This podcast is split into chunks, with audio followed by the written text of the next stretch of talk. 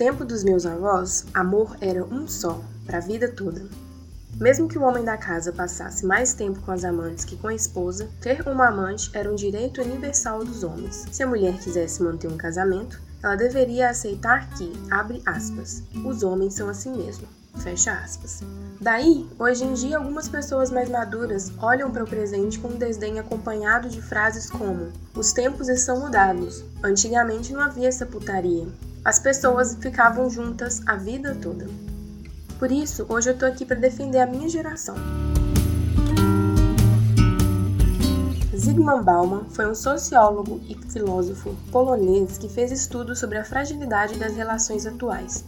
De forma bem, bem resumida, o que esse cara diz é que vivemos em uma época em que tudo flui muito rapidamente e muito flexivelmente, como a água. Daí vem o termo modernidade líquida. Isso se dá pelos avanços da tecnologia e, consequentemente, do consumismo. Tudo é muito rápido, acessível. Você precisa apenas de um clique para fazer uma compra na internet. Se você fizer o cadastro do seu cartão, você não precisa nem se lembrar que tem uma conta para pagar. De certa forma, isso se reflete em tudo, inclusive nas relações afetivas. E aí, é impossível falar de efemeridade das relações sem falar do Tinder.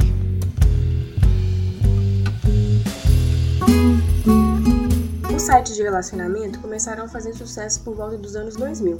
Quem se lembra do famigerado bate-papo do UOL?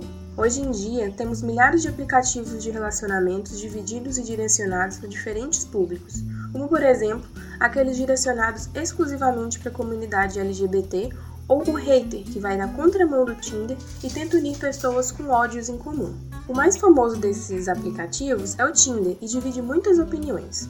Tem aqueles que acreditam que é uma forma de se relacionar vazia e que todo mundo lá tá afim de putaria, e outros que encontraram o amor de suas vidas através dele. Para mim, o Tinder é uma ferramenta muito útil, já que eu não sou muito de sair, meu ambiente é, de trabalho é um ambiente sem muita possibilidade de socialização desse tipo. O Tinder é uma benção para nós introvertidos. Tem gente que até prefere conhecer pessoas por aplicativos, já que numa boate ou numa festa, você não tem tempo de conversar mais profundamente com a pessoa antes de beijar ela enquanto que no Tinder você tem a oportunidade de trocar uma ideia antes de a conhecer pessoalmente ou de decidir se quer ir adiante ou não. Mas a crítica que se faz ao Tinder é que ele é um catálogo de pessoas e você pode escolher as pessoas como se fossem produtos, através de embalagens. Essas embalagens são mostradas através de fotos e de uma curta biografia. Depois que você faz uma combinação com a pessoa, não é como se você tivesse encontrado o amor da sua vida fato de as duas pessoas terem gostado das respectivas embalagens não significa que irão se casar. Na verdade, na mesma tela de combinação tem a opção de conversar com essa pessoa ou continuar deslizando para ver outras. E aí fica muito mais fácil dar ou receber um fora. Se não gostar da conversa, é só desfazer o match e toda interação feita ali some. Junto com o Tinder e os adventos da tecnologia, preconceitos relacionados a outras formas de se relacionar vêm sendo quebrados. Hoje, uma mulher divorciada não carrega o mesmo estigma que uma mulher carregava nos anos 50, por exemplo. Portanto, ficou muito mais fácil terminar o envolvimento a primeiro sinal de desconforto. Isso parece horrível para alguns, porque afinal, a ideia é que o amor tudo suporta, tudo espera e tudo supera. Mas eu vejo um lado positivo nessa modernidade líquida dos relacionamentos, e eu vou te contar.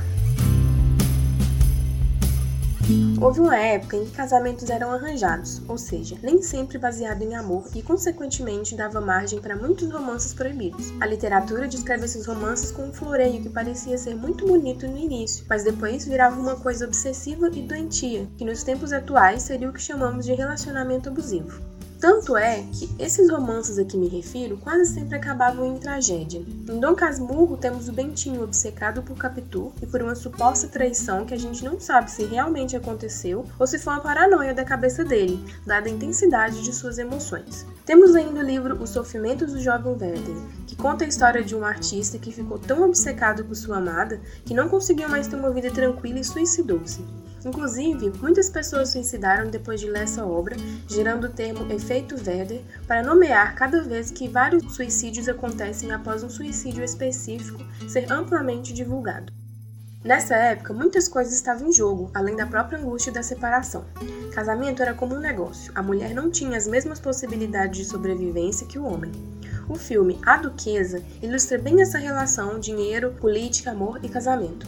A história é baseada em fatos reais e se passa no século XVIII, quando aos 16 anos, Georgina é entregue ao Duque de Devonshire, com a condição de que ela lhe dê um herdeiro. E aí ela não consegue isso, sofre alguns abortos e o Duque ainda assume a melhor amiga da Georgina como amante. Ela também arruma um amante, mas o Duque ameaça tirar dela a guarda dos filhos e acabar com a carreira do cara com quem ela tá ficando. Então ela não vê saída a não ser continuar vivendo dessa forma, infeliz.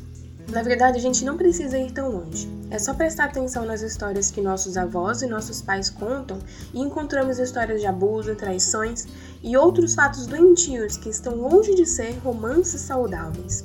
Hoje em dia, nem o homem precisa de uma mulher, nem a mulher precisa de um homem. Hoje temos estudos sobre a paixão e sabemos que ela pode ser comparada a uma droga ou um estado de demência. Com base em todas essas informações, embora naquela época de amores trágicos os romances poderiam ser bem mais emocionantes, isso não quer dizer que eram mais verdadeiros, pelo contrário. Se hoje não precisamos ficar com alguém por dinheiro ou por status, se temos o direito à independência, concorda comigo que o sentimento está mais próximo do que é puro e sincero? Sendo assim, a modernidade trouxe outra possibilidade, a possibilidade de ficar sozinho.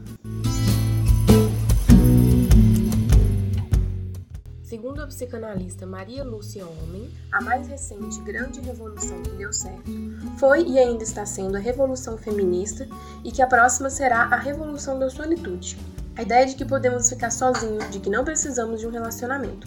Eu entendo que, como seres sociais, precisamos de conexões, mas essas conexões não precisam vir exatamente de um relacionamento amoroso. Isso não quer dizer que devemos rejeitar relacionamentos amorosos. É só que as coisas podem ser mais leves e tranquilas, sem tanta pressão. Por fim, não quero dizer que os dias de hoje estão melhores que o passado, mas defendo que os dias do passado não eram melhores que hoje. Assim como a ideia do amor foi transformada ao longo das épocas, a nossa própria ideia sobre o amor pode mudar ao longo da vida. A gente não precisa se apegar a nenhuma delas, pelo contrário, como a água, podemos seguir o fluxo e apenas aproveitar as possibilidades. Como escreveu Chico Buarque: tudo é vário, temporário, efêmero. Nunca somos, sempre estamos. E termina esse podcast com uma pergunta famosíssima. Para você, o que é o amor? Beijo, até mais.